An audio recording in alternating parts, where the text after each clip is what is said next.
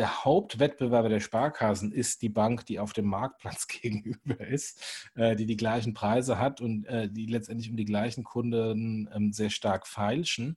Und da haben insofern die VR-Banken aus meiner Sicht einen, einen, einen massiven Wettbewerbsnachteil, zumindest bei den Kunden, die ein iPhone haben. Und warum das der Fall ist, das ist das viel interessantere, äh, wo man die Spekulation aufmachen kann. Hat Apple da den VR-Banken wegen ihrem Lobbying gegen die NF oder für die NFC-Öffnung den Mittelfinger gezeigt? Ähm, hat es Apple gestunken, dass sie mal als Lord Voldemort bei diversen Präsentationen vom BVR genannt wurden? Haben die Sparkassen einen viel geileren Deal mit Apple gemacht? Payment and Banking, der Podcast aus der Mitte der Fin, Tech und Payment-Branche mit euren Hosts Jochen Siegert und André Bajorath. Hallo und herzlich willkommen zur 278. Ausgabe des Fintech-Podcasts von paymentbanking.com. Hallo André. Hallo Jochen. Wir bedanken uns bei den lieben Kollegen von Scalable Capital, die uns äh, im Moment sponsoren und ohne die das alles hier nicht möglich ist. Scalable, Europas führender Robo-Advisor, mit denen kann man jetzt äh, Aktien und ETFs unbegrenzt handeln. Das Revolutionäre, alles zum Flatrate-Preis von 2,99 Euro im Monat. Mehr Gebühren fallen nicht an. Einfach registrieren, loslegen unter de-scalable.capital. Ich wiederhole, de.scalable.capital. Liebe Kollegen von Scalable, vielen Dank für die Unterstützung. Und wer ein bisschen mehr hören möchte, dem sei der Podcast mit dem Erik Potzowert und dir, André, ans Herz gelegt, der vor, ich weiß nicht, vier Wochen oder sechs Wochen bei uns war und äh, genau das Produkt auch nochmal erklärte. Ja, genau. Also ich glaube, er war jetzt gerade bei uns, so vor vier Wochen ungefähr und jetzt gerade auch im Finance Forward, nee, im, im OMR-Podcast bei Philipp. Ähm, also ich glaube, momentan ist Erik ganz gut auf Tour. Lass uns loslegen. Äh, der Juli ist vorbei. Wir kommentieren äh, die News des Monats, äh, die wieder kuratiert wurden von unserer lieben Kollegin äh, Christina Casalla vom Payment Banking Team. Der Artikel ist schon da. Äh, aber für diejenigen, die A, den Artikel nicht gelesen haben oder B, trotzdem unsere Kommentare äh, dazu hören möchten, sei dieser Podcast wie auch in den letzten Monaten ans Herz gelegt, wo wir einfach versuchen, nochmal die einzelnen News durchzugehen und ein bisschen zu kommentieren. Die Kollegen von Aldi sind zurück äh, im Kreditkartenbereich zu ihrem alten Dienstleistern, also ihren alten Dienstleistern gegangen. Äh, Aldi war ja bei Wirecard im, im Kreditkartenprocessing ähm, angesiedelt ähm, und durch die Wirecard-Insolvenz ähm, sind sie zurückgegangen ähm, zu Telecash First Data für Aldi Nord und PayOne für Aldi Süd. Äh, das waren unterschiedliche Dienstleister. Und ähm, ja, insofern ähm, logischer Schritt hätte ich, glaube ich, der, von der Aldi-Seite genauso gemacht.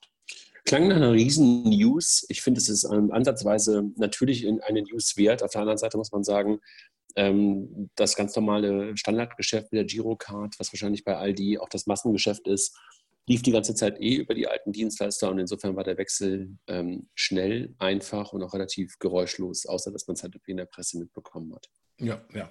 Und äh, die, die Prepaid-Karten, die laufen, glaube ich, noch ähm, über Wirecard, aber das ist ja dann ähm, das regulierte Geschäft Wirecard Bank und, äh, und oder ähm, die Wirecard Prepaid Solutions in UK. Und ähm, ja, mal gucken, wie lange das da noch läuft. Genau, wahrscheinlich aber das verhältnismäßig kleinere Geschäft. Äh, nicht ja, nur klar, wahrscheinlich, klar. sondern mit, mit, mit, mit großer, großer Sicherheit das kleinere ja, Geschäft in dem, in dem gesamten Abwicklungs ja, Processing, was sonst läuft. Ja.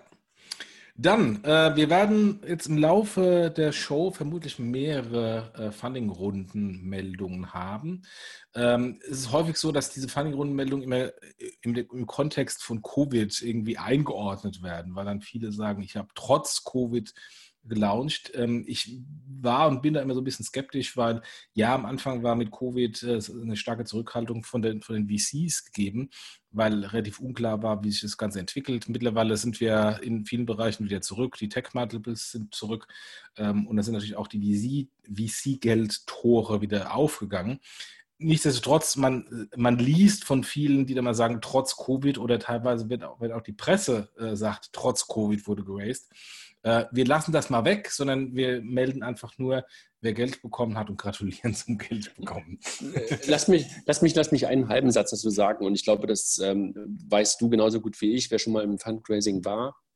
Der weiß, dass normalerweise dieses Fundraising mit relativ viel Reisetätigkeiten und relativ viel Meetings ähm, verbunden ist. Und äh, wenn das plötzlich wegfällt, gerade wenn du international Geld einsammeln willst, dann ist es natürlich schon einfach ein Hemmnis. Ähm, ich hatte kürzlich mit dem Jörg ähm, Howein von äh, der Solaris Bank auch darüber gesprochen und ähm, der saß während unseres Podcasts in seiner, ich würde mal sagen, relativ engen Kammer und er erzählte halt auch davon, dass viele, viele Gespräche, die er halt äh, für die Funding-Runden geführt hat, ähm, auch in dieser Kammer stattgefunden haben. Und das wäre halt davor nicht möglich gewesen. Insofern, ich glaube, da brauchten alle einfach ein paar Wochen, möglicherweise auch fast Monate, um sich damit abzufinden, dass es jetzt nicht mehr darum geht, dann plötzlich irgendwie in die USA zu fliegen oder irgendwo hin zu fliegen und ganz viele Meetings zu machen, sondern dass das Ganze halt auch virtuell stattfinden kann. Und insofern kommen jetzt die ganzen Funding-Runden auch wieder, ob weil oder wegen oder was auch immer, da hast du recht, das sei mal dahingestellt.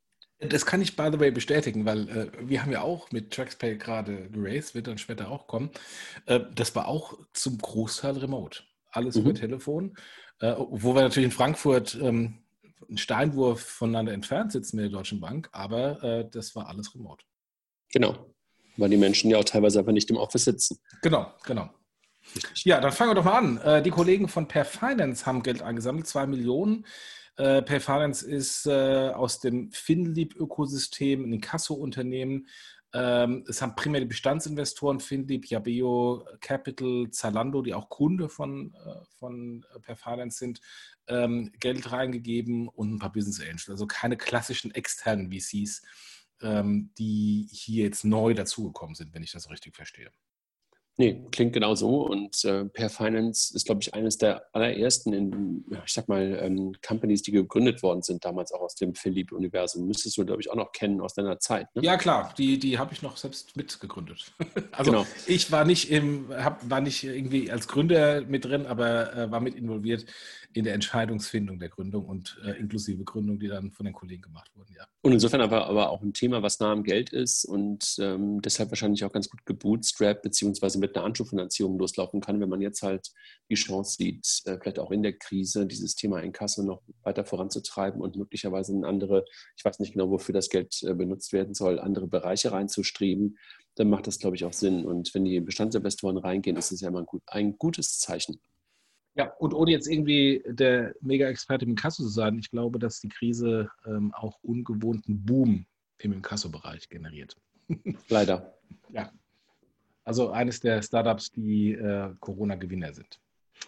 Ähm, dann die Kollegen von Contest. Ähm, äh, bei der ersten Aufnahme habe ich schon ähm, überlegt, ist Contest, kann man Contest Bank nennen oder nicht? Auf nee, jeden Fall, nee, äh, nee. sind ähm, Frontend äh, hinter der Solaris Bank oder vor der Solaris Bank. Also Contest, äh, die ein äh, Bankkonto für Selbstständige bieten, ähm, haben einen automatisierten Dispo-Kredit eingeführt. Das Ganze kann man über die Contest-App beantragen und nach 30 Minuten ist der steht der Kredit zur Verfügung, wenn die Prüfung erfolgreich war. Und man muss sagen, man muss sagen, dass sowohl Sibylle als auch Chris, die beiden Co-CEOs, auch mehr und mehr Wert darauf legen, dass sie auch gar nicht in die Bankecke geschoben werden sollen, sondern Bank ist für die Mittel zum Zweck, sondern die sind halt wirklich in der Tat eher ein Buchhaltungs- und naja, vielleicht sogar fast schon ein Steuerberatungstool. Ähm, und das versuchen sie halt auch mehr und mehr zu sein. Ja, ja. Und ähm, ich meine, wer, wer Selbstständiger war, ähm, für den ist allein die Aussage, dass innerhalb von so kurzer Zeit, also innerhalb von, von 30 Minuten, ein, ein Dispo-Kredit möglich ist, ist dann schon eine Revolution. Also wer den Chris kennt und den Chris schon etwas länger begleitet, also den Gründer von Contest, ähm, der weiß halt, dass er da momentan genau seine Painpoints während seiner, ich glaube, 15 oder 20 Jahre als Selbstständiger abarbeitet angefangen bei der Kreditkarte, die sie halt rausgebracht haben und jetzt halt eine Kreditkarte mit einem echten, sagen mit einer echten Linie. Das war halt für ihn auch immer echt ein großer Painpoint. Also er hat halt immer ja. Geld verdient und hat halt nie als Selbstständiger eine vernünftige Kreditkarte im klassischen Sinne bekommen. Und insofern macht das halt Sinn, jetzt diesen Dispo-Kredit, einen automatisierten, in Verbindung mit der äh, Solaris, jetzt ja Solaris-Kreditkarte, die sind ja auch gerade in der Migration. Ne? Die waren ja lange Zeit auf dem Solaris Bankkonto und die Kreditkarte lief noch über Wirecard. Und auch das wird ja gerade migriert bei denen. Äh, und das dann zu kombinieren, den Dispo-Kredit mit der Karte, macht einfach total Sinn. Ja, ja. Vor allem, wenn du die ganzen Daten, die ganzen Daten ja hast. Also das ist die Schufa API zur, zum Credit Scoring Net, aber du hast ja, ja nicht viel mehr Daten ähm, ja. als Contest, wenn du wirklich die Steuerberatung für die machst. Ja, absolut, absolut.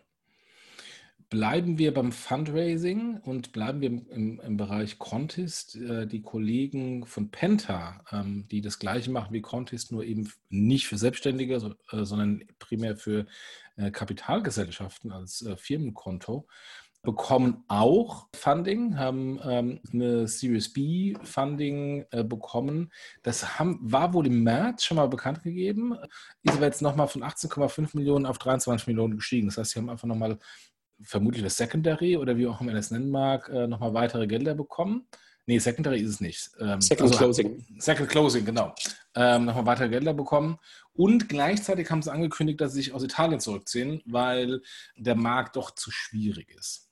Also ich glaube, man muss noch mal ganz kurz sagen, genau das Gleiche machen sie nicht, sondern äh, machen schon ergänzende Sachen, also Penta und Contest. Ich glaube, das ist wirklich wichtig, nicht in der Zielgruppe, ja. sondern Penta ist halt mehr auf den Zahlungsverkehr ausgerichtet und halt auf die Weiterverarbeitung der Daten und Contest, was ich gerade schon sagte, mehr auf das Thema Buchhaltung und das Thema Steuern, wo die halt auch ihren Mehrwert sehen. Aber in der Tat, also die Runde hatte Marco ja vor längerer Zeit auch schon angekündigt und jetzt nochmal ähm, erweitert oder verlängert. Die Runde macht irgendwie, ist toll. Also ähm, die Investoren kennt man halt auch in Teilen aus dem Universum.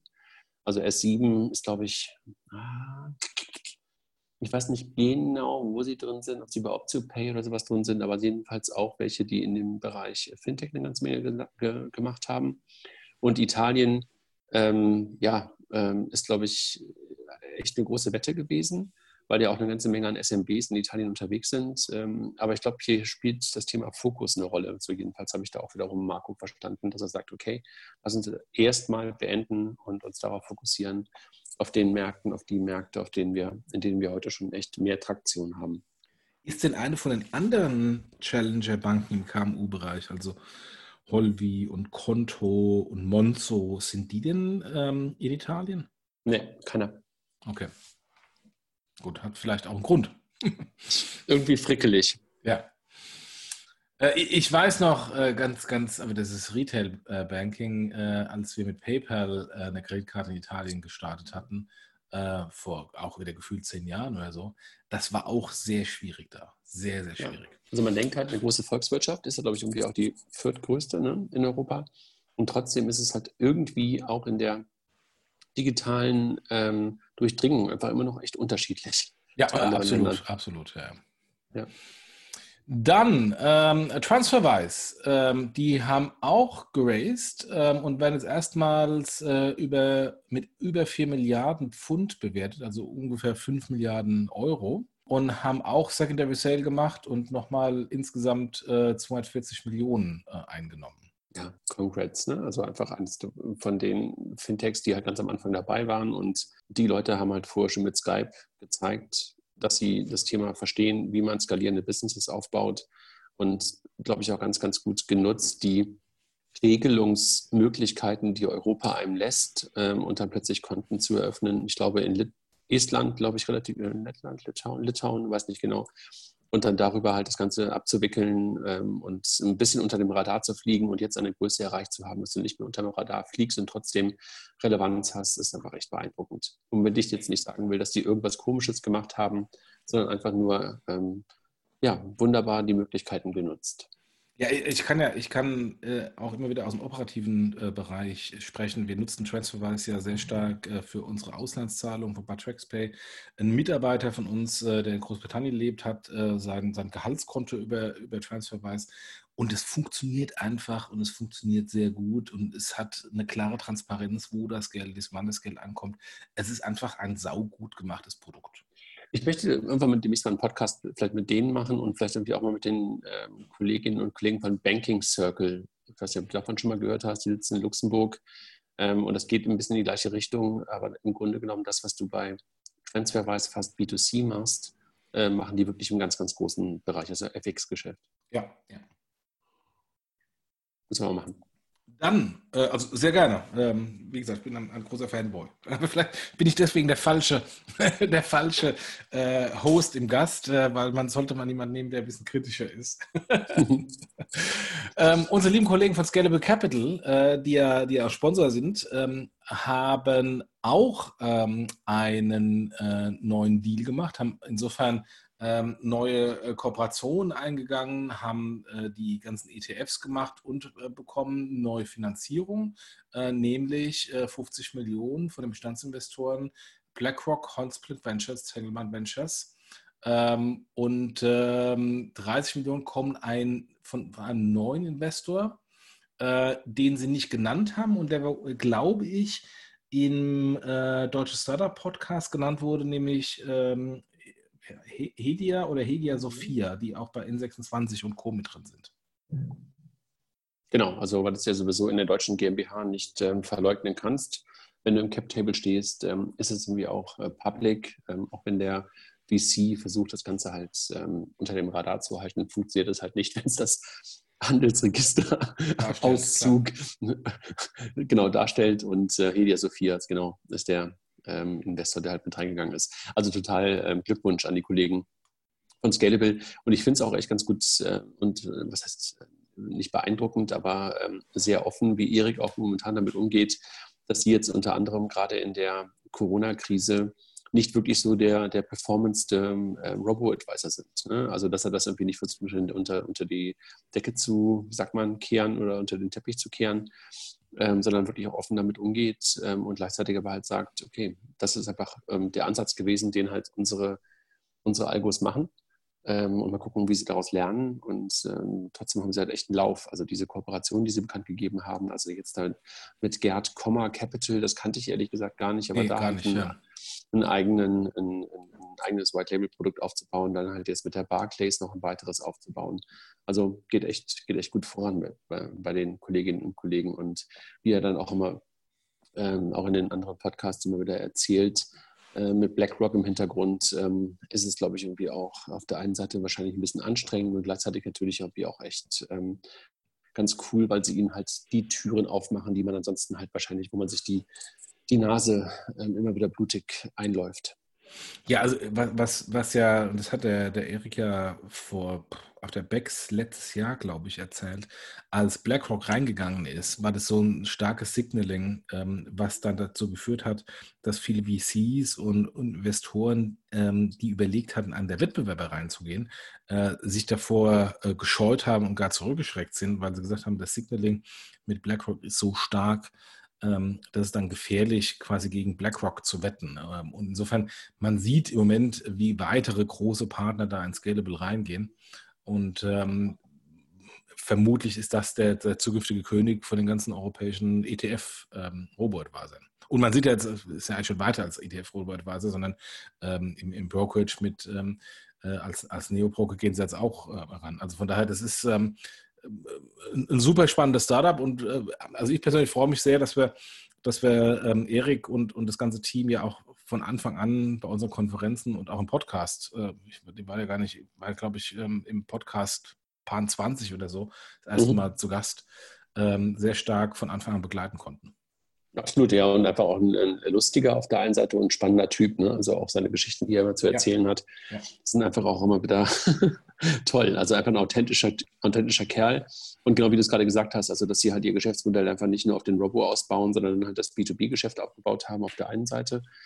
Ähm, und gleichzeitig halt jetzt ähm, das Sparen mit Raisin angefangen haben, jetzt den Neo-Broker aufgebaut haben und er hat ja schon angedeutet, dass er auch, dass das nächste kommt, aber dass sie halt erst darüber sprechen, wenn es halt auch live ist. Ja, ja. Dann gehen wir mal in die, in die klassische Welt, weg von den Fintechs zu den Banken. Äh, die ING, die plant eine Cashback-App namens Dealwise. Die hatten sie in Rumänien schon mal getestet und die soll jetzt nach Deutschland kommen. Und äh, da kann man dann irgendwie Rabatte oder Rückvergütungen bekommen bei Partnershops wie Rewe, Lieferando, Booking.com etc. Ähm, und ähm, ja, ich bin mal gespannt, ob sowas funktioniert. Äh, es ist jetzt nichts wirklich Neues. Äh, es gibt ja diese Cashbacks-Apps oder Cashbacks-Portale Cashback ähm, seit geraumer Zeit, seit fast 10, 15, 20 Jahren. Ähm, keine hat sich bislang durchsetzen können. Ähm, und mal gucken, ob die ING da ein bisschen erfolgreicher ist im Vergleich zu denen, die alle es in der Vergangenheit schon mal versucht hatten. Da bist du der Experte. Also ich glaube, es gibt wahrscheinlich niemanden aus unserer Runde, der halt sozusagen so, so, so auf Cashback und auf Punkte und sowas guckt. Ähm, ich bin da einfach äh, die falsche Zielgruppe für. Ich kann mir das irgendwie auch nie so richtig vorstellen, dass das wirklich richtig abhebt.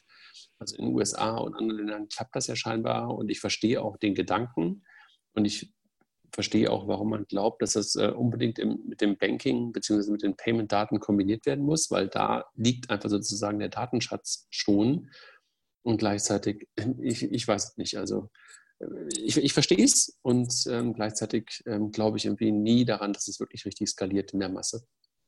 Ja, weil äh, das Hauptproblem bei, bei, bei diesen klassischen Cashbacks ist natürlich der Mehrwert, äh, den ich als Cashback bekomme, ähm, ist natürlich minimal. Also es ist nicht irgendwie 10, 20, 30 Prozent, sondern es hat irgendwie ein halbes Prozent oder ein paar Basispunkte. Dafür mein Verhalten zu ändern und dann beispielsweise nicht mal beim Edeka oder Aldi einzukaufen, sondern in dem Fall bei Rewe ähm, das macht keinen Sinn, weil das sind irgendwie ein paar Cent, die ich da beim Einkauf spare oder bekomme. Das spüre ich gar nicht. Ähm, auf der anderen Seite ähm, ist es so, dass ich da irgendwie wieder was installieren muss und die, die Hürde sehr groß ist. Also von daher, ich glaube, das ist eher ein Thema von klassischen Rewards-Programmen wie Payback und Co., die ohnehin das machen, oder klassischen Punkteprogrammen, die ohnehin das machen, ähm, oder äh, es muss ein Programm sein, wo ich eigentlich gar nichts mache. Also wo ich dann quasi ins Banking gehe am Ende des Monats sehe, ich habe, ähm, sage mal, 5 Euro für mein Bankkonto äh, bezahlt und ich bekomme 7 Euro, weil ich bei denen den Partnern äh, bezahlt habe. Also die haben mir mein Bankkonto bezahlt. Dann Aber macht es Sinn. Aber genau das, das ist für mich halt der einzige Grund, äh, bei meiner Amazon Credit Karte noch äh, parallel zu bleiben weil ich dort halt äh, diese 3% auf die Amazon-Einkäufe und ich glaube 0,5% auf alle anderen Einkäufe bekomme. Ja. Ähm, und die löse ich ja einfach eins zu eins wieder beim nächsten Einkauf bei Amazon ein. Ja. Das ist halt genau wie du es gerade beschreibst, super easy. Ich muss nichts dafür tun und muss mich halt auch in meinem Verhalten nicht in irgendeiner Art und Weise ändern und sage einfach dann beim Checkout beim nächsten Mal, okay, Punkte einlösen. Ja. Also ja, vielleicht, wenn das so einfach ist, gut, ansonsten bin ich bei dir.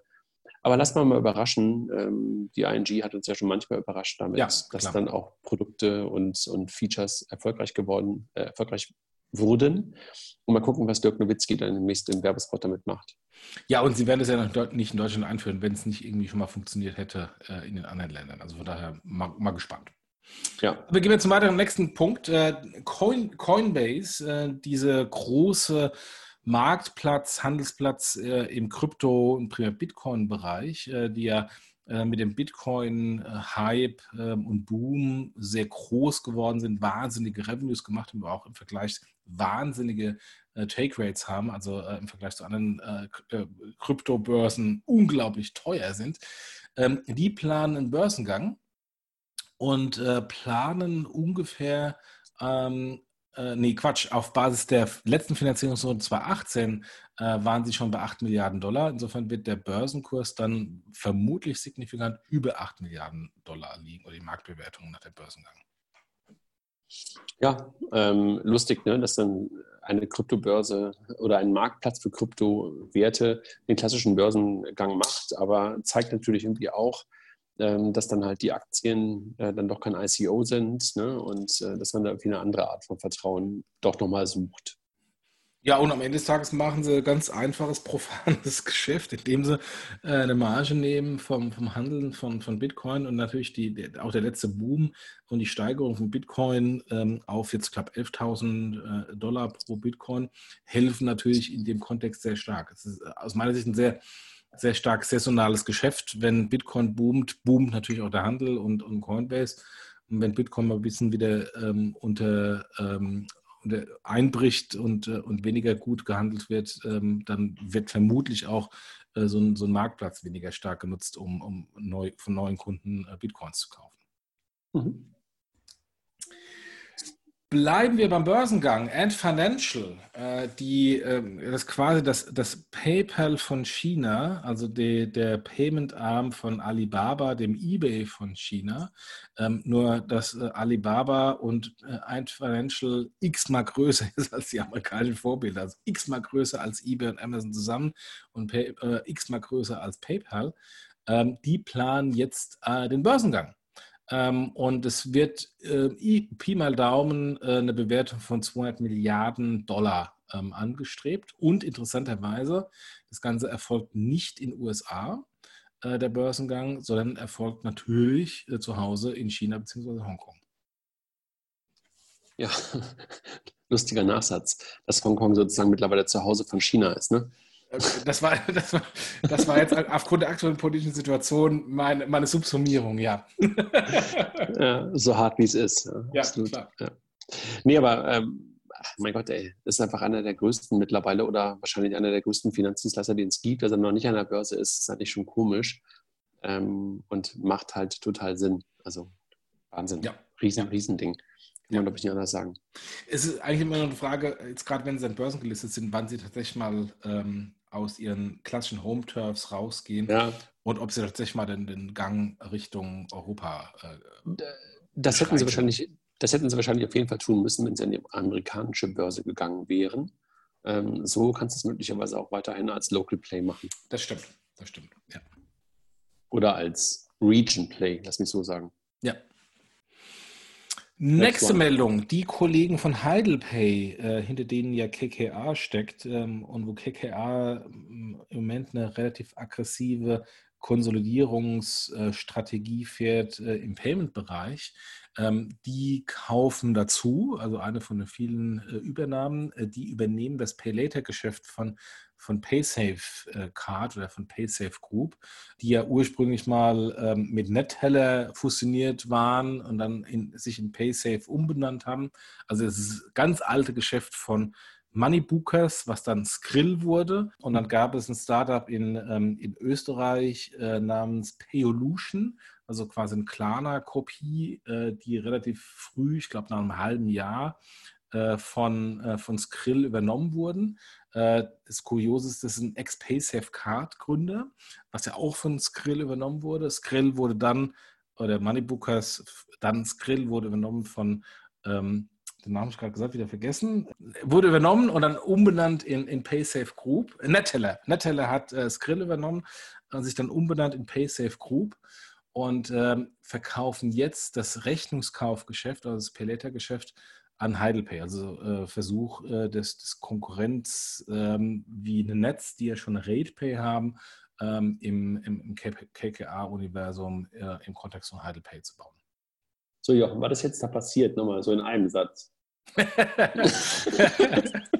also der, der PSP und der Acquire Heidelpay kauft einen Rechnungskaufanbieter. In einem Satz. Und der Rest war irgendwie der alte Mann erzählt. Und der, Rest, und der, ja? Rest, und der Rest war äh, zu viel Information, die da im Kopf rumschwirrt, weil ich leider viel zu lange in der Industrie bin. also Heidelpay auf ähm, Konsolidierungskurs, ja, und äh, kauft halt äh, weitere Assets dazu, nachdem sie ja, glaube ich, kürzlich in Frankfurt Boniversum schon übernommen haben. Genau. Also ich glaube jetzt im Rahmen der, der Pleite von, von Wirecard wird Heidelpay ähm, der nächste größere unabhängige ähm, PSP-Acquirer in Deutschland.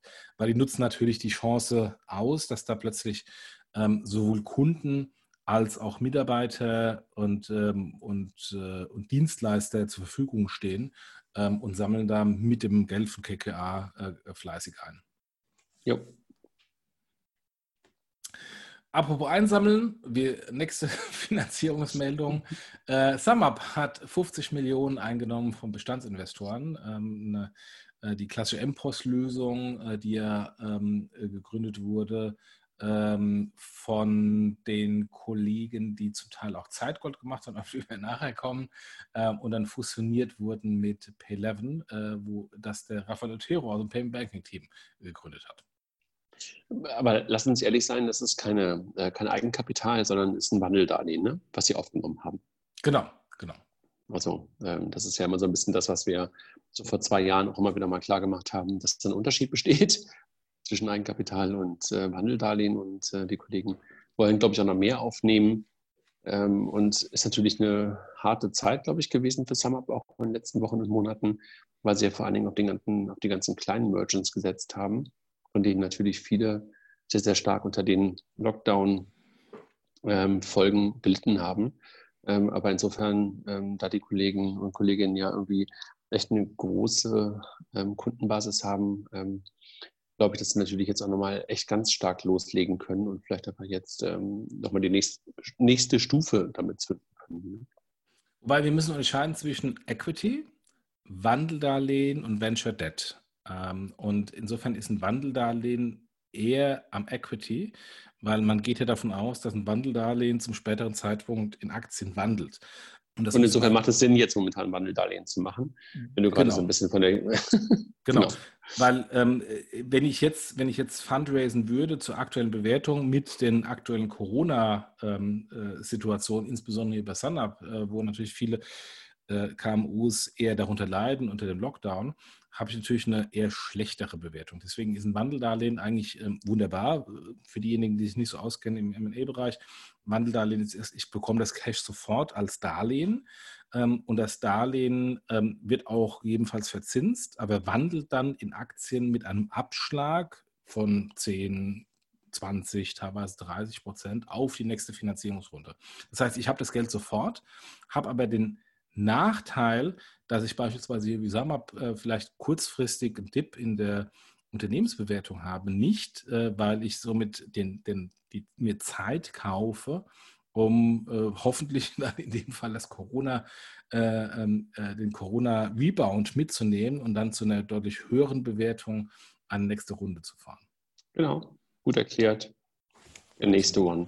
Das ist ein bisschen MA 101 ähm, ja, die Kollegen von Yes. Äh, hallo, lieber Daniel, du hörst bestimmt zu. Die Kollegen von Yes haben, ähm, das ist ein Ident-Anbieter, äh, wo unter anderem Sparkassen involviert sind, ähm, haben Raisin als Kooperationspartner gefunden, äh, die im Umkehrschluss schon mit dem direkten Wettbewerber von Yes, nämlich ähm, Verimi, ähm, eine Partnerschaft hatten äh, und äh, so bietet Yes als auch Verimi eine Single Sign-On-Lösung ähm, für die Nutzung von, von Raisin. Das heißt, ich muss kein neues Login bei äh, Raisin mir äh, nutzen oder erstellen, sondern ich kann mein Sparkassen, Volksbanken, äh, Privatbanken Login nutzen, um mich bei Raisin ähm, einzuloggen und einen Account zu erstellen.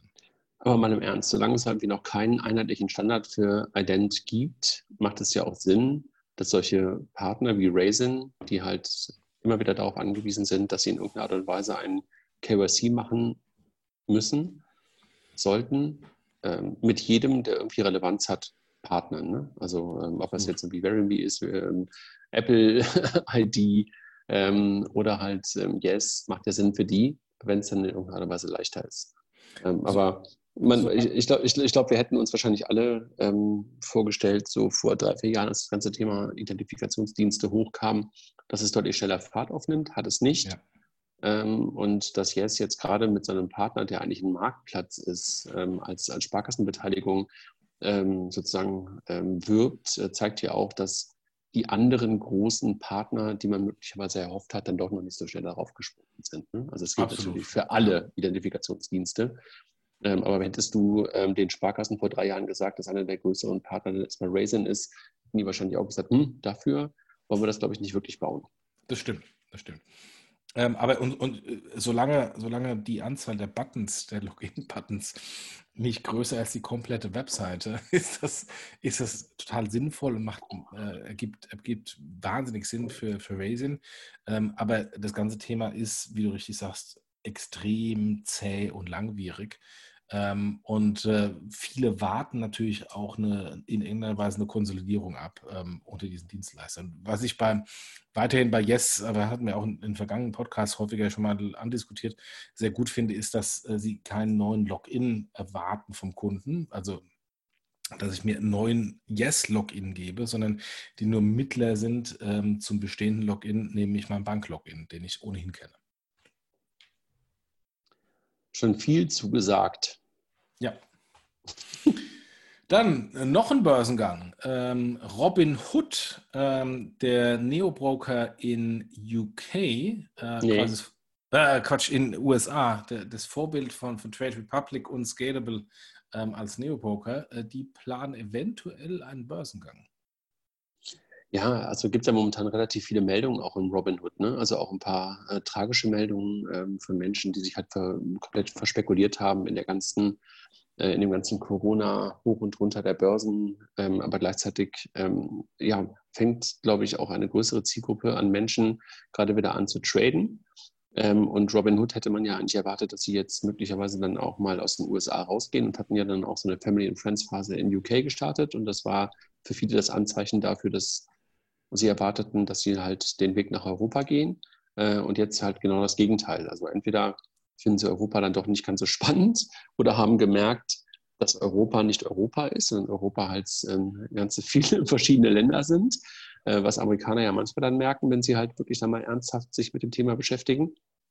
Ähm, und vielleicht ist es genau auch ein Zeichen dafür, dass sie sich jetzt zurückziehen, dass sie halt wirklich den Börsengang äh, fokussiert in den USA vorantreiben, weil die Zahlen und, und, und das Wachstum in den USA natürlich irgendwie auch echt gewaltig ist. Absolut. Und ähm, äh, man, man, muss eine Square anschauen äh, im MPOS-Bereich. Wir haben über Samba gesprochen von Square hat man ja auch lange erwartet, dass sie nach, nach Europa kommen und sind nicht gekommen haben es erlaubt, dass Summer, Pay11, iSettle im MPOS-Bereich sehr groß geworden sind. Ähm, Ähnliches ist, ist im Grunde eins zu eins identisch jetzt im, im Neo-Broker-Bereich. Aber in dem Moment, wo die an der Börse sind, an der US-Börse, ist natürlich auch viel einfacher, über virtuelle Aktien oder über Aktienakquisitionen in Europa zu machen und dann vielleicht einen europäischen Champion oder einen Second Champion aufzukaufen und dann da schneller nach Europa zu kommen und letztendlich die Schwierigkeit der Integration in die nationalen Regulierungen jemand anders machen zu lassen, den dafür dann ähm, zu belohnen, indem man ihm auf, aufkauft. Absolut, ja. Let's see. Ja, dann ein äh, Bankenskandal. Die Kommerzialbank Mattersburg aus Österreich hat ähm, offensichtlich ähm, einen Bankenskandal ähm, und etliche Positionen der Bilanz, äh, die erfunden sind. Ähm, ich kannte die Bank ehrlich gesagt bislang noch gar nicht. Ähm, und, und du, kanntest, äh, du kanntest wahrscheinlich noch nicht mal Mattersburg. auch das sagt mir ehrlich gesagt nicht so sehr viel. Ich kenne zwar Österreich ganz gut, aber vermute auch wieder nur die größten Städte. Ähm, nee, also insofern, ähm, ich habe hab damit überhaupt das gar nicht mitbekommen. Hast du da irgendwas äh, wahrgenommen nein. bevor dieser nein, Meldung? Gar nichts. Nein, nein. Also ein, ein weiterer kleiner Wirecard-Skandal im, im ganz Kleinen. Vielleicht, genau. Also ja. let's see. Und ich glaube, der Grund, warum äh, Christine das auch aufgenommen hat, ist, dass halt äh, die eine oder andere Technologiefirma äh, dort Geld geparkt hat. Und ähm, mal gucken, was jetzt mit dem Geld passiert, ähm, wenn es da wirklich ähm, Probleme gibt äh, in der Liquidität. Ich sage nur, 100.000 Euro ist gesichert. Aber keine 31 Millionen. Ja, genau. genau, das ist halt das Problem. Das sind 100.000. Ja. Ähm, Lass uns weitergehen. Äh, Carrefour, die äh, Supermarktkette äh, oder Hypermarché, äh, wie es in Französisch heißt, Kette in, in Frankreich, äh, die verknüpft ihr Loyalty-Programm mit Apple Pay. Das heißt, ich bezahle mit Apple Pay und mit einem Tab ähm, habe ich bezahlt und auch meine Loyalty-Karte gemacht. Perfekt, so muss es sein. Äh, ich muss nicht irgendwie fünf Karten rausziehen und fünf verschiedene Tabs machen, sondern ein Tab reicht. Äh, ist ein Riesenvorteil von Apple Pay, weil sie äh, das integriert haben. Das Ganze ist schon USA live mit zum Beispiel Walgreens, äh, der Drogeriekette. Und ähm, das hat jetzt Carrefour in Europa gemacht. Sehr, sehr gut. Ja, aber das ist doch genau das, was wir auch gerade gesagt haben. Also das ist halt, ähm, wenn Loyalty, da muss es halt irgendwie genauso sein. Ne? Also dass es irgendwie genauso einfach ist und äh, mit, mit der Bezahlung sofort ähm, einhergeht und kein extra Thema ähm, darstellen muss, sondern es muss wirklich in einem Atemzug im Grunde genommen stattfinden. Gibt es eigentlich noch Carrefours in Deutschland? Es gab eine Zeit lang, gab es da mal so eine Welle, dass, dass der eine oder andere Carrefour in Deutschland war. Ich glaube, es gibt. Echt? Die gab es in Deutschland? Nee. Ja, ich, ich, doch, ich meine ja. Nee, Kurz also mal. nicht bekannt. In, in, in, Spanien, ne? Spanien und Frankreich, ne? Ja, klar, die sind, die sind in Spanien und Portugal sehr stark. Äh, da, da sind sowieso relativ viele große französische Konzerne ähm, äh, lokal sehr stark. Aber und, äh, Carrefour ist, glaube ich, auch in Luxemburg. Also Auchan, der Wettbewerber von, von äh, Carrefour, ist in Luxemburg. Ich weiß gar nicht, ob es Carrefour da auch gibt. Ähm, also zumindest in, in Portugal und Spanien weiß ich, es gibt Carrefour. Die Kollegen von Visa rollen Ratenzahlungen in USA aus. Nennt sich Visa Installments, also das, was wir eigentlich kennen, ähm, was wir seit 100.000 Jahren haben, kauft den Fernseher in 10, 12, 24 Monatsraten, ähm, wo die Amerikaner immer ihre Revolving Credit Funktionalität hatten, ähm, kommt jetzt tatsächlich in den USA an. Also als ich das gelesen habe, ähm, so, aha. Aber ist das, nicht, ist, ist das nicht im Grunde genommen eine Antwort auf Affirm? Die halt äh, mittlerweile sehr erfolgreich in den USA ähm, das gemacht haben, als der Gründer von, von der Mitgründer von PayPal, der Firmen gegründet hat? Äh, das mag eine Antwort auf die sein, das mag eine Antwort auch auf Klarna sein. Also ich bin ja weiterhin ähm, der, der Meinung, dass dieses Installments Payment eine viel einfachere Variante ist der, Kon der Konsumentenfinanzierung als das Revolving Credit Geschäftsmodell, weil beim Revolving Credit Geschäftsmodell, das ist im Grunde die Tür zu einer Überschuldung äh, des Kunden, weil der Kunde dann irgendwie nur ein, zwei Prozent zurückzahlt und immer mehr und immer mehr und immer mehr an, an, an Kreditsumme ähm, sich aufbürdet. Während ein, ein Ratenkreditmodell davon ja ausgeht, dass ich das Ding irgendwann mal zurückbezahle. Während ein Revolving Credit davon ausgeht, ähm, dass ich möglichst viel auf den Lebenszyklus Zinsen bezahle. Ähm, insofern, ich habe ich hab das amerikanische Geschäftsmodell nie so richtig verstanden, ähm, äh, aus, aus Banksicht und, äh, und Zinssicht äh, total. Aber man muss ja auch immer daran denken, dass dann irgendwann der Kunde vielleicht nicht mehr zurückzahlen muss, kann und dann äh, muss man es abschreiben. Äh, deswegen, ich war eigentlich immer ein Freund von diesen Installments ähm, und bin deswegen überrascht, dass es tatsächlich den Weg in die USA geschafft hat, vor allem von so einem großen Anbieter wie Visa. Ja, aber direkt von Visa ist ja dann auch wieder interessant, ne? Also weil die einfach dann in der Wertschöpfung wieder einen Schritt weiter zum Kunden geraten. Ja, die Frage ist natürlich, wie sie es umgesetzt haben. Ich kann mir nicht vorstellen, dass Visa äh, da eine Kreditprüfung macht, äh, sondern ich kann mir eher vorstellen, dass Visa äh, quasi beim Kartenissue anfragt, sind die, ich sage mal, 1000 Dollar jetzt verfügbar und dann ähm, die 1000 Dollar in zwei, drei, vier, fünf Monatsraten aufs Kreditkartenkonto bucht. Also dass quasi die Kreditprüfung nicht bei Visa ist, sondern das einfach quasi ein Deferred Payment Processing von Visa ist. Dann äh, eine sehr interessante Entwicklung. Die äh, Sparkassen ähm, haben ja äh, Apple Pay mit Girocard angekündigt. Ähm, und ihre lass, uns, lass uns ehrlich sein, es ist nicht Girocard, es ist das Co-Badge der Mastercard. Ne? Äh, du, äh, das, äh, hab, äh, erklär du das mal, weil ich weiß es bis heute nicht offiziell. ich gehe jeweils davon aus, dass es nicht die Girocard ist, sondern das ist einfach im Grunde genommen darunter ähm, hast du ja auf jeder Girocard auch ein Co-Badge von der Mastercard und äh, das wird ähm, tokenisiert werden. Ähm, und äh, das ist jedenfalls meine Lesart, dass auf die Art und Weise halt die Girocard Apple Pay fähig gemacht wurde wie auch immer es technisch möglich gemacht ist, den gemeinen Kunden interessiert das nicht. Der gemeine Kunde hat den Vorteil, dass seine Bankkarte, der weiß nicht mehr, was Girocard ist, dass eine Bankkarte, die, die sofort gegen das Konto autorisiert, in Apple Pay drin ist. Das ist das, was er will. Und, ähm, und, die VR, und die Sparkassen haben das geliefert. Die VR-Banken haben jetzt gesagt, dass sie keine Pläne dafür haben. Ähm, und äh, das finde ich sehr interessant, weil der, der, der, Hauptwettbewerber der Sparkassen ist die Bank, die auf dem Marktplatz gegenüber ist, äh, die die gleichen Preise hat und äh, die letztendlich um die gleichen Kunden ähm, sehr stark feilschen. Ähm, und da haben insofern die VR-Banken äh, aus meiner Sicht einen, einen, einen massiven Wettbewerbsnachteil, ähm, zumindest bei den Kunden, die ein iPhone haben. Ähm, und warum das der Fall ist, ähm, äh, das ist das viel interessantere, äh, wo man die Spekulation aufmachen kann. Hat Apple da den VR-Banken wegen ihrem Lobbying gegen die NFC oder für die NFC-Öffnung den Mittelfinger gezeigt? Ähm, hat es Apple gestunken, dass sie mal als Lord Voldemort bei diversen Präsentationen vom, äh, vom, vom BVR genannt wurden? haben die Sparkassen einen viel geileren Deal mit Apple gemacht, dass sie dann Exklusivität haben? Also Warum die VR-Banken das nicht machen, das ist eigentlich die, der viel, die viel spannendere Geschichte. Es wird jetzt schön PR-mäßig draußen verkauft, äh, warum man es nicht gemacht hat, aber der eigentliche Grund wird nicht gesagt. Und äh, das würde ich gerne mal wissen. Gibt es nicht eine Reihe an Volksbanken, die gar kein Mastercard Co-Badge mehr auf der Karte drauf haben, auf Girocard? Keine Ahnung, kann sein. Du meinst, dass sie schon eine Mastercard Debit Only rausgegeben haben, oder was? Und eine VPay. Oder VPay Only, ja. Kann sein. Das, das kann sein. Ist so. Das kann sein, dass das der Grund ist. Nein, ob es der Grund ist, weiß ich nicht. Aber wir suchen ja gerade sozusagen äh, mögliche Teilgründe. Ja, das, das kann sein.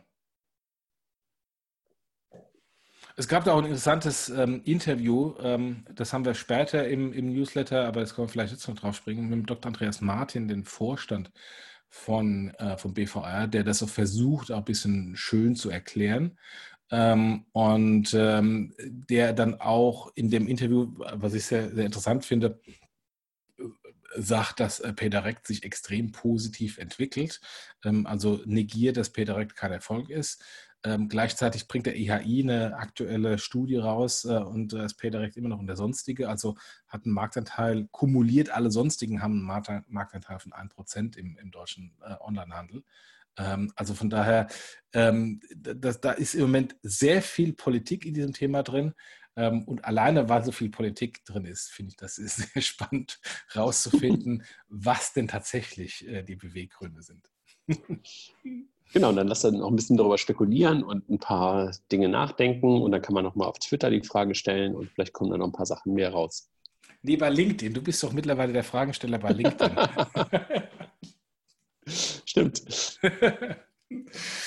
Äh, noch eine Funding-Runde. Ähm, Moneybox, britische Fintech äh, Moneybox hat äh, 30 Millionen Pfund, Pfund, in der Series A, äh, e, Series C, sorry, Series C ähm, gelandet und ähm, sagen, dass sie schon eine Milliarde Pfund an Einlagen von ihren Kunden haben und jeden Monat käme 100 Millionen Pfund dazu.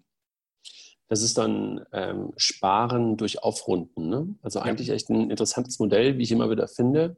Aber irgendwie ähm, hat das noch keiner so richtig gelöst. Ne? Gab es ja auch ein ziemlich gutes ähm, amerikanisches Vorbild, wo du dann auch sofort in Teil-ETFs das Geld reinlegen konntest. Wie heißt es denn nochmal? Ja, vergessen. Äh, ich weiß, ja. Ähm, ist E-Ventures investiert. Genau, ist E-Ventures investiert, genau. Und das kommen wir beide nicht auf den Namen. ähm, finde ich auch weiterhin echt interessant, ähm, weil das, ja, weil die Hürde zum Sparen oder die Hürde zum Anlegen ist der richtige Begriff, ähm, damit einfach so unglaublich klein gemacht wird und finde ich viel interessanter, diesen Weg darüber nachzudenken, als irgendwelche Loyalty-Punkte zu sammeln. Comdirect hat, hatte damals oder hat vielleicht noch immer, weiß ich gar nicht, ein Produkt auf ihrer Kreditkarte, wo man es auch machen kann. Also jeder Echt? Kreditkartenumsatz wird aufgerundet, genau. Ja. Wow gute Idee, aber scheinbar nicht so richtig erfolgreich. Nicht, nicht, nicht so erfolgreich wie Moneybox, ja. okay. Die Kollegen von PayPal fordern mehr Vorgaben äh, beim, ähm, Bit, bei Bitcoin ein, haben ähm, im Rahmen der Konsultation bei der Europäischen Union sich als kryptoaffin gezeigt, aber auch mehr vor, oder klare Vorgaben vom äh, Gesetzgeber gefordert ja, man ist halt irgendwie so, wenn du halt dann mittlerweile Bank bist und reguliert bist, dann willst du natürlich auch klare Vorgaben haben, wie du damit irgendwie auch umgehen sollst. Und insofern ähm, kann ich das verstehen, ähm, dass die Kollegen, die ja näher an der wirklichen, am wirklichen Einsatz des Bitcoins sind, als, als, als die meisten anderen regulierten Einheiten wie Banken, kann ich verstehen, dass die da halt ein bisschen mehr Rechtsklarheit haben wollen, weil, glaube ich, der eine oder andere Händler, der bei PayPal ist, äh, das Thema Bitcoin-Akzeptanz dann irgendwie doch ganz gerne hätte. Ne? Ja, klar. Äh, und PayPal war ja auch wegen David Marcus, ähm, der ehemalige PayPal-Präsident, der jetzt äh, hinter Libra bei, bei Facebook steht, äh, immer sehr pro Bitcoin und pro Krypto. Aber so richtig Gas gegeben im Krypto Kryptobereich haben sie nicht. Genau. So, komm, lass uns langsam mal. Genau, hab schon, ich habe schon eine Meldung übersprungen. Lass mal kurz auf Fair gehen. Fair ähm, die äh, im Grunde ETFs für ähm, Riester-Renten machen, ähm, haben einen neuen Partner, machen das mit Siemens-Konzern. Ich ja, kann nur, vielleicht ich, ganz, ganz interessant, ne? also Fair gehört mittlerweile zum Raisin-Konzern, genau. sollen wir mal Raisin-Konzern sagen, klingt ja ganz gut, ne? ähm, aber Siemens fand ich insofern ganz interessant, ähm, weil Scalable darüber ja auch ganz ähm, groß geworden ist. Ne? Also der erste Partner von Scalable war ja auch ähm, Siemens und insofern ähm, fand ich es ganz lustig, also dass da jetzt äh, möglicherweise über eine Brücke geschlagen wird, weil Raisin und ähm, Scalable kooperieren und äh, jetzt bringt möglicherweise dann vielleicht sogar indirekt Scalable den Kollegen von Fair den Deal mit Siemens. Ganz interessant. Ich habe bei dem Thema Fair einen guten, alten, sehr, sehr äh, alten Freund im, im, im Nacken sitzen, äh, dem ich Fair empfohlen hatte und äh, der seit äh, ungefähr einem halben Jahr ähm, ziemlich sauer ist auf mich wegen dieser Empfehlung, ähm, weil Fair äh, im Rahmen der, des Corona-Crashes ähm, alle äh, Aktienpositionen glattgestellt hat in Cash und ähm, äh, quasi den Verlust komplett mitgenommen hat und natürlich jetzt den, den Rebound nicht mitgenommen hat. Und er sagt, ich habe ähm, in extra in ETF investiert, in Aktien-ETF und nicht in nichts anderes. Ähm, und äh, bin jetzt, äh, habe auch einen Zeitraum von 20, 30 Jahren. Insofern, jeder Crash ist mir vollkommen egal. Ähm, und äh, ärgert sich maßlos und hat auch deswegen das Konto gekündigt, ähm, dass Fair da gekündigt hat bzw. verkauft hat. Jetzt gibt es Diskussionen, wer das dann war, ob das Fair war oder die Sutor Bank oder wie auch immer. Auf jeden Fall, mein Kumpel ist ziemlich sauer auf mich, weil ich ihm einen Tipp gegeben habe und er war vorher extrem happy ähm, und sagt, das Ganze ist jetzt ein, ein, ein, massives Zuschussgeschäft für ihn gewesen. Shit happens. Shit happens, genau. Ähm, das EHI hat die Online-Payment-Studie äh, vorgestellt, auf die ich gerade eben schon ganz kurz im, im Bereich ähm, ähm der Girocard und den VR-Banken und Apple Pay und PayDirect verwiesen habe. Äh, Im Grunde hat sich eigentlich relativ wenig getan. Ähm, PayPal dominiert, Rechnungskauf dominiert. Es gibt äh, nur, eigentlich nur eine Unterscheidung, ob es die mit oder ohne Amazon-Umsätze sind. Ähm, also ohne Amazon ist no, PayPal noch deutlich größer und Kreditkarte noch deutlich kleiner. Ähm, und äh, wie gesagt, die P Kollegen von PayDirect schafften es auch fünf Jahre nach dem Start nur unter Sonstige, ähm, wo alle subsumiert werden, die einen Marktanteil unter 1% haben. Da passt ja auch eine Personalie dazu aus dem Monat, dass der Gründungsgeschäftsführer von PayDirect, Niklas Bartelt, äh, nicht mehr dabei ist. Ne? Richtig, der verlässt das Unternehmen, da können wir gleich mal kurz vorspringen, der verlässt das Unternehmen zum 31.12.2020. War vorher bei der DZ Bank und dann vorher bei Bain Company. Mal gucken, wo er wieder aufschlägt.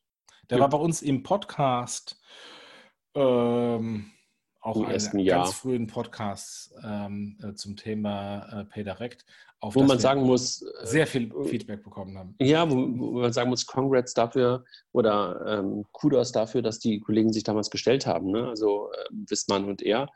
Ähm, und ähm, wir dann irgendwie eine Stunde mit den Kolleginnen und äh, oder mit den beiden Kollegen und der PR-Kollegin im Hintergrund äh, diskutieren konnten.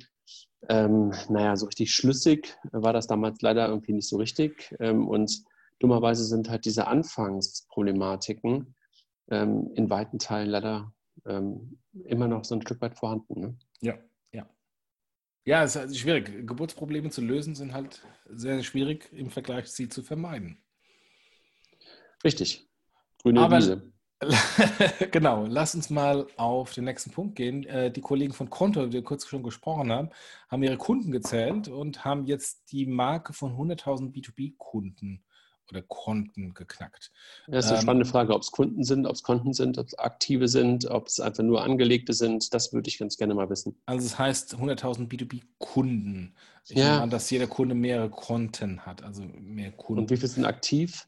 Aktiv ist eine andere Frage, klar. Genau, das ist aber doch gerade bei den ganzen, ich sag mal, kostenlos Konten das, die interessanteste Frage. Aber wenn ich mal das in Kontext setze mit ähm, hier beispielsweise Penta, wo man äh, Konto direkt vergleichen kann, sind die deutlich, deutlich größer. Vermutlich das X-fache. Also Penta, man, manche wissen, haben die irgendwie 20.000 Kunden. Ja, war die, war die Zahl nicht größer? Ungefähr doppelt so groß? Ich habe irgendwie 20.000 im Kopf. Okay. Aber müssen wir ja. mal checken. Ja, also ich meine, hey, Quanto hat ja auch echt einen guten Job gemacht in den letzten Jahren und sind in Frankreich auch sehr stark gewachsen und sind mittlerweile auch schon ungefähr knapp ein Jahr in Deutschland. Ne? Ja, ja. Absolut, ja. Dann die Kollegen Sechs von eBay, die sich ja mal irgendwann von PayPal getrennt haben, wobei ich aber sage, PayPal hat es von eBay getrennt, aber das ist eine andere Geschichte, ähm, haben ähm, die, ihre eigene Zahlungsabwicklung jetzt ähm, mehr und mehr ausgerollt äh, und unter anderem mit, mit Adyen als, als Technologiedienstleister. Und ähm, jetzt ist die finale Vereinbarung mit PayPal nach dem ähm, Aktiensplit nach dem Börsengang ausgelaufen. Insofern, eBay ist jetzt komplett separat und unabhängig von PayPal, inklusive PayPal ist komplett separat und unabhängig von eBay. Und ähm, jetzt gehen sie getrennte Wege und äh, deswegen kann eBay auch mehr machen. Was ich höre und hörte, war, dass eBay sehr unzufrieden war mit den Konditionen, die man irgendwie als ähm, quasi Trennungsgeschenk PayPal gegeben hat. Ähm, aber das, das alleine kann ja eigentlich kein Grund sein, weil äh, Konditionen sind immer verhandelbar und äh, wenn sie Abos laufen, kann man sie neu verhandeln. Ähm, aber man hat da sich in irgendeiner Weise getrennt, wohl wissend. Ich war ja damals bei PayPal und kenne die Kollegen von eBay. Das war immer so eine Hassliebe zwischen eBay und PayPal. Naja, und irgendwie ähm, haben wir auch schon ein paar Mal darüber gesprochen, ist äh, die Frage der Relevanz von eBay ja auch irgendwie immer noch eine, äh, eine, eine wirklich spannende, ne? Also wie ja, Relevanz jeden Tag weniger die Relevanz. genau. Ja. So, Jochen, nächste Meldung. Nächste Meldung äh, machst du. nächste Meldung, du hast einen neuen Investor gefunden. Also TraxPay, ähm, Deutsche Bank steigt bei euch ein, ähm, um für das Thema Supply Chain Finance einen Partner, einen Marktplatzpartner zu finden. Und äh, Glückwunsch, dass du, dass du meine Kollegen ähm, in der Bank überzeugen konntest, ähm, dass die Deutsche Bank Shareholder bei euch wird und auch mit, einem, mit der klaren Message, dass äh, die Deutsche Bank dort nicht der dominierende Partner sein will, sondern genau diese Offenheit, die ihr an den Tag legt, auch nutzen will, um dann halt auch möglicherweise noch andere Partner reinzuholen. Ne? Ja, also für uns ist es fast der, der perfekte Partner, ähm, wenn nicht der perfekte Partner. Ich wollte sagen, ähm, äh, kannst du das fast äh, definieren? Äh, fast ist, ähm, mal gucken, was die nächsten Monate bringt. äh, nee, aber die Deutsche Bank ist natürlich im Bereich der Platinum Finance äh, eine der führenden Banken. Ich weiß nicht, global Platz zwei oder Platz drei. Ähm, also wirklich ein, ein, ganz, ganz, ganz großes Schwergewicht in, in dem Bereich. Ähm, und die Tatsache, dass sie, obwohl sie so groß sind, obwohl sie so führend sind, ähm, sich dann mit so einem kleinen innovativen Player zusammensetzen ähm, und nicht sagen, wie, wie man eigentlich erwarten würde, ich kann es alles besser und ich brauche diese komischen äh, Startup-Typen nicht. Das alleine ähm, hat mich beeindruckt in den ganzen Diskussionen mit der Bank. Ähm, und, äh, und die zweite, das zweite, was mich beeindruckt hat, wenn man dann sagt, ich will mich da beteiligen, ist ja eigentlich die erste, die erste Neigung zu sagen, ich will da irgendwie 20, 30, 40, 50 Prozent oder gar alles. Ähm, und genau das sagt die Bank auch nicht, sondern die Bank sagt, ähm, ich will sowas bauen wie Swift, Mastercard und Visa für Supply Chain Finance. Ähm, und das, das ist natürlich, was wir vom Traxpay-Team von vornherein, vom Tag 1 des Pivots auf Supply Chain Finance als Vision hatten. Insofern haben wir uns da äh, quasi sehr stark getroffen. Und ja, äh, das hat jetzt äh, zu, zu einem Investment geführt. Und mal schauen, wie das, wie das so weitergeht. Genau, ich bin auch gespannt und Glückwunsch nochmal. Und ähm, ich hoffe, dass ihr einfach gemeinsam einfach noch mehr Kunden dann von diesem Angebot überzeugen könnt und äh, auch möglicherweise die Produkte dann bestmöglich aufeinander abgestimmt bekommt. Ja, und es hilft uns extrem ähm, bei den äh, Pitches der Großkonzerne, weil unsere Zielgruppe sind äh, Großkonzerne mit einem Einkaufsvolumen von einer Milliarde und mehr. Und die, die Ausschreibungen der letzten Jahre, mit, auch mit unseren Wettbewerbern, waren immer extrem nah beieinander. Also die, die, Produkte sind relativ vergleichbar, auch wenn natürlich jeder sagen wird, das stimmt nicht, aber es ist leider so. Die Produkte sind relativ vergleichbar. Ähm, und, ähm, und es sind alles Startups, der eine ein bisschen besser und der andere ein bisschen weniger gut finanziert. Aber in, in vielen Bereichen sind wir extrem vergleichbar und es gibt noch keinen wirklichen führenden Player in Europa, der sich herauskristallisiert hat. Was dann also für, dass die CFOs alle sagen, finde ich spannend, aber ich warte nochmal, äh, ob da eine Konsolidierung stattfindet. Und jetzt mit, mit dem Einstieg der Deutschen Bank erhoffen wir uns natürlich sehr stark, ähm, dass wir da auf der einen Seite ein klares Signaling an die CFOs geben, hallo, hier passiert was und hier gibt es einen Differenzierungsfaktor. Und auf der anderen Seite, ob wir vielleicht damit dann auch ähm, gerade mit dem Multibankenmodell die Konsolidierung eher führen als äh, geführt werden. Ja, nochmal ähm, Daumen hoch und äh, drücke auch die Daumen und äh, bin froh sozusagen, dass du ähm, damit dann halt äh, näher an uns herangerückt bist. Ja, mal gucken, was dann noch in den nächsten Tagen alles passiert. genau. ähm, ähm, Nochmal eine Funding-Runde. Äh, Revolut, Revolut ähm, hat 80 Millionen Dollar neu geraced in der Series D ähm, und äh, haben erst im Februar von äh, 500 Millionen geraced. Ähm, ähnlich wie N26, wo Revolut direkt der Wettbewerber ist, ähm, ist ein, ein ein, ein, Rennen um das Geld, um ein Rennen um die Kunden und die Finanzierung des Marketings an die Kunden zu bekommen. Ähm, aber auch da, genauso wie N26, ähm, die Summen der neuen Runden sind kurioserweise immer weniger. Also die Investoren werden immer vorsichtiger.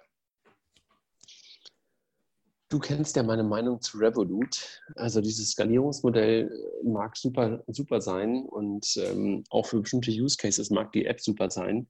Ich habe für mich immer noch nicht den Case gefunden, auch wenn sie jetzt SEPA-Überweisungen können und solche Sachen, also SEPA Instant Payments können. Ähm, ich habe da irgendwie immer noch ein Fragezeichen hinter, aber ich bin, glaube ich, so gar nicht die Zielgruppe und kann mich halt auch echt in wenige Zielgruppen reinversetzen äh, denen die Revolut-App ähm, dann so viel bringt, dass sie auch bereit sind, dafür Geld auszugeben. Ja, weil darauf, also, darauf kommt es ja an. Also das, das Interessante, Revolut setzt ja mehr auf das Kartenthema und weniger aufs Banking, während N26 mehr aufs Banking setzt und weniger aufs Kartenthema. Am Ende des Tages sind die Produkte relativ ähnlich, aber der Fokus auf der einen Seite ist anders als auf der anderen Seite. Ähm, und ist natürlich noch lange nicht klar, wer am Ende des Tages mit, mit welcher Positionierung ähm, Nase vorn hat. Naja, ist ja auch eine spannende Frage, ob überhaupt jemand von den beiden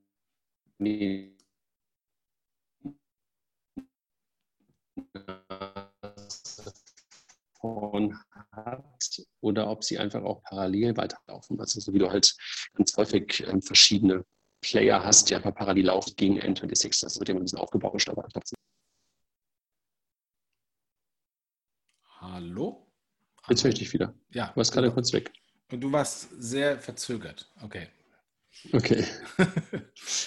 ähm, gut, dann nächster Punkt. Äh, PaySafe Card übernimmt Open, Open Bugs oder PaySafe Group, nicht PaySafe Card, übernimmt Open Bugs. Über die haben wir vorhin schon ausführlich gesprochen. Open Bugs macht Cash to Online, also sowas wie Barzahlen bei uns.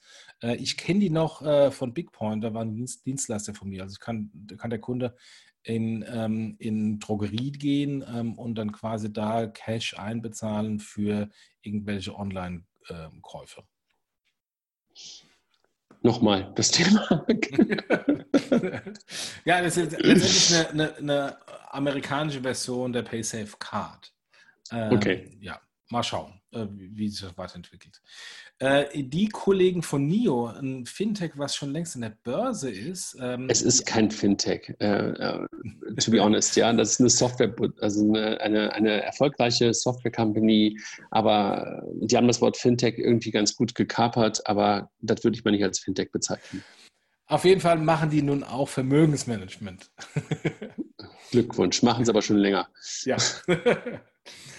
Ähm, dann letzter Punkt, bevor wir auf die Personalia gehen. Äh, die Kollegen von Zeitgold, und das hat dich ja beschäftigt bei LinkedIn, äh, und ich finde es auch etwas bedenkenswert, was da passiert ist, ähm, haben erst im ähm, Mai eine 27 Millionen Finanzierungsrunde angekündigt. Hat sich mittlerweile herausgestellt, wenn man im Handelsregister nachschaut, war das im März.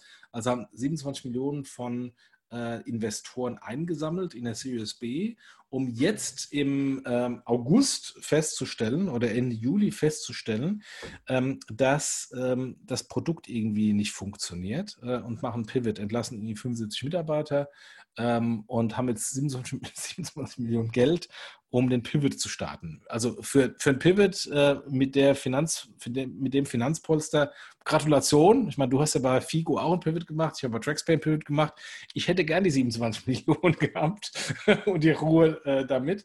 Ähm, aber ähm, es ist doch sehr kurios, die kurze Distanz ähm, zwischen dem Fundraising und dann der Erkenntnis, dass das Produkt nicht funktioniert. Ähm, und ich weiß nicht, wie die Investoren das sehen und wie da die Gespräche auch sind von Investoren, die da zu der hohen Bewertung jetzt vor kurzem erst 27 Millionen reingesteckt haben. Also wir stecken alle nicht drin ähm, und insofern äh, können wir doch einfach alle nur spekulieren. Also das klingt erstmal ein bisschen komisch und deshalb haben wir ja auch ähm, die, oder habe ich die Frage mal auf LinkedIn gestellt und du hast es ja auch hochgeworfen, dass es irgendwie ein bisschen äh, komisch wirkt. Auf der anderen Seite weißt du natürlich nie, ob nicht möglicherweise auch die Investments äh, mit gewissen Milestones äh, versehen waren und äh, möglicherweise gar nicht die 27 Millionen jetzt genutzt werden können mit Pivot. Das ist ja das eine. Ne? Ja. Ähm, das weiß man einfach nicht. Ähm, auf der anderen Seite, also für mich ist es wirklich eine, eine interessante Frage. ob das äh, nicht vielleicht sogar eine sehr mutige Entscheidung, also auch eine, eine lobenswerte Entscheidung ist, dass man halt ähm, zwar vielleicht daran geglaubt hat, dass es der richtige Weg ist und auch dafür gepitcht hat, aber dann, woher auch immer die Erkenntnis kam, äh, dann wirklich zu sagen, hey, es funktioniert nicht. Ähm, also irgendwo wird es ja so einen, so einen, Bang-Effekt ähm, oder Moment gegeben haben, oder hoffe ich, dass es den gegeben hat, ähm, dass man plötzlich gemeint hat, so scheiße, das funktioniert nicht. Und dann nicht dieser Moorrübe, die man da hochgeworfen hat, immer hinterher zu rennen und zu sagen, so, das haben wir, darauf haben wir gepitcht, das, das wollten wir machen. Das kennst du ja auch. Das war, das war einfach eigentlich unser Investment-Pitch und äh, jetzt müssen wir das auch umsetzen. Das nicht zu tun, hat ja auch einen gewissen Mut. Und insofern würde ich da auch erstmal nichts Böses unterstellen, sondern erstmal sagen, okay, ähm, ich hoffe mal, dass es genau in dieser, äh, die Motivation dafür diese war. Ähm, dann würde ich sagen, Chapeau. Wenn das nicht der Fall war, dann ist es natürlich aber echt fuck. Ja, absolut. Und äh, ich glaube, dass das werden wir in den nächsten Wochen und Monaten nochmal sehen, ähm, weil die eine oder andere Startup-Presse ähm, auch das aufgenommen hat und, sich am Kopf äh, kratzt und sagt, was ist denn eigentlich da passiert? Also da wird garantiert nochmal ein bisschen nachrecherchiert. Und ja, ähm, äh, Covid hat da natürlich einen Sales-Dip auch generiert. Die haben natürlich sehr stark im, im KMU-Bereich aktiv, waren die aktiv und, ähm, und äh, die sind ja im, im vom Covid-Bereich sehr stark betroffen und haben natürlich dann versucht, vielleicht auch die Kosten zu cutten und äh, dann sind die vielleicht auch betroffen von Zeitgold. Aber äh, die Argumentation, die in der Pressemitteilung steht, sind ja sehr stark produktbezogen. Und ich habe bislang noch kein Startup gesehen, wo Covid tatsächlich auf der Produktseite eine massive Veränderung herbeigeführt hat, wo das Produkt plötzlich nicht mehr funktioniert, außer vielleicht Lufthansa. Und ähm, also insofern mal, mal schauen, ähm, ähm, was sich da in den nächsten Monaten noch ergibt. Also ich habe im Moment viel mehr Fragezeichen im Kopf als Ausrufezeichen. Lass uns auf die Personalien kommen und äh, da sind wir so ein bisschen in eigener Sache. Ne? Also Raphael und ich äh, sind ja jetzt etwas länger schon auch in der, in der Bank und sind jetzt irgendwie mit neuen Jobs, äh, freuen uns aber darüber hinaus noch, dass wir jetzt ähm, zum äh, Ersten. Ja, nur sagen, zum vierten Quartal, ähm, den Kilian ähm, auch bei uns begrüßen können. Also das war natürlich nicht geplant, aber die Situation ähm, hier in der Nähe von, von, von München ähm, hat einfach so ein paar Opportunities ja gerade irgendwie auch offen gemacht. Und ähm, da wir als Bank ja schon längere Zeit auch darüber haben, in diesem Bereich ähm, sagen wir, Merchant Solutions ähm, intensiver wieder einzusteigen, weil wir halt sehen, dass da durchaus ähm, eine ganze Menge Potenzial ist, ähm, freuen wir uns total, dass wir jetzt Kilian an Bord, an Bord bekommen. Und ja, ähm, jetzt als Dritter aus dem Payment und Banking Team bei der Deutschen Bank.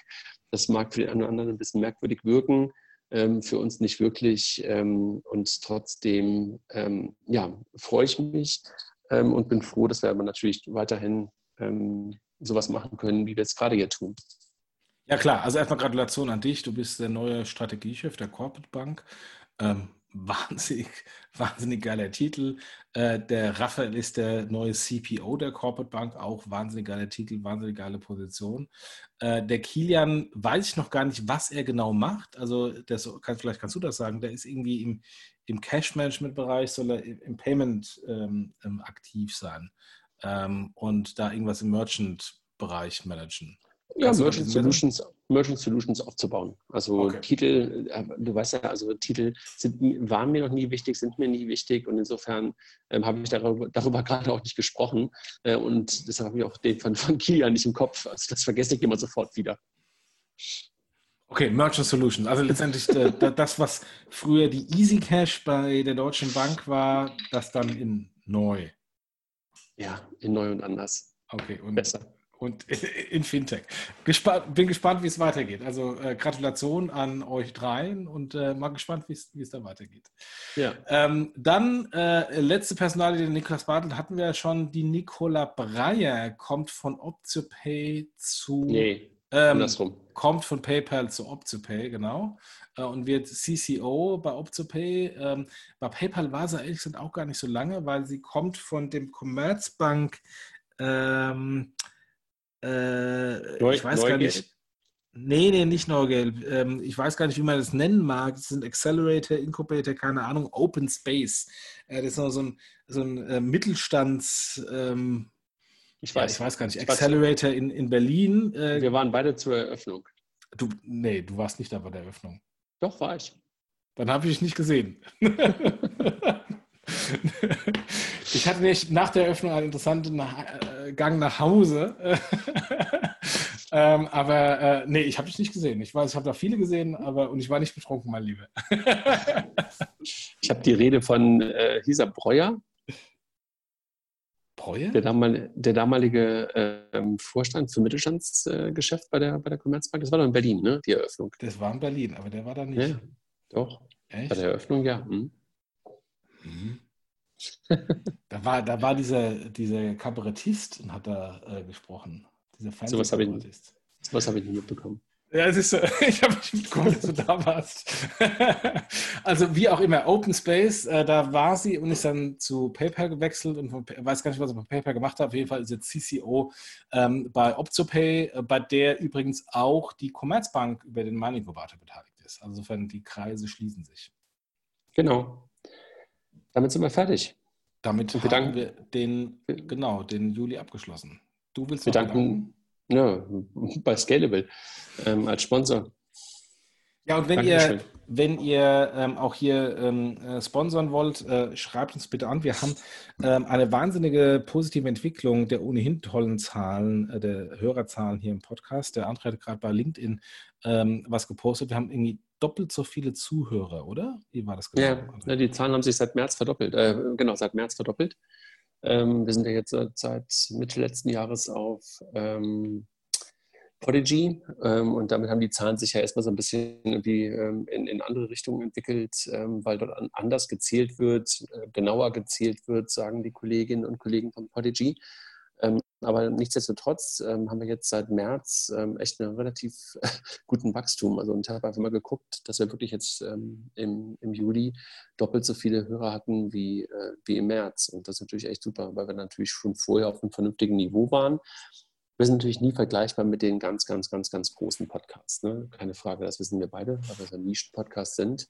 Aber in der Zielgruppe ähm, erreicht natürlich irgendwie echt die relevanten Hörer. Und insofern haben wir uns gefreut, dass wir da wirklich echt eine ganze Menge ähm, an neuen Hörern haben gewinnen können.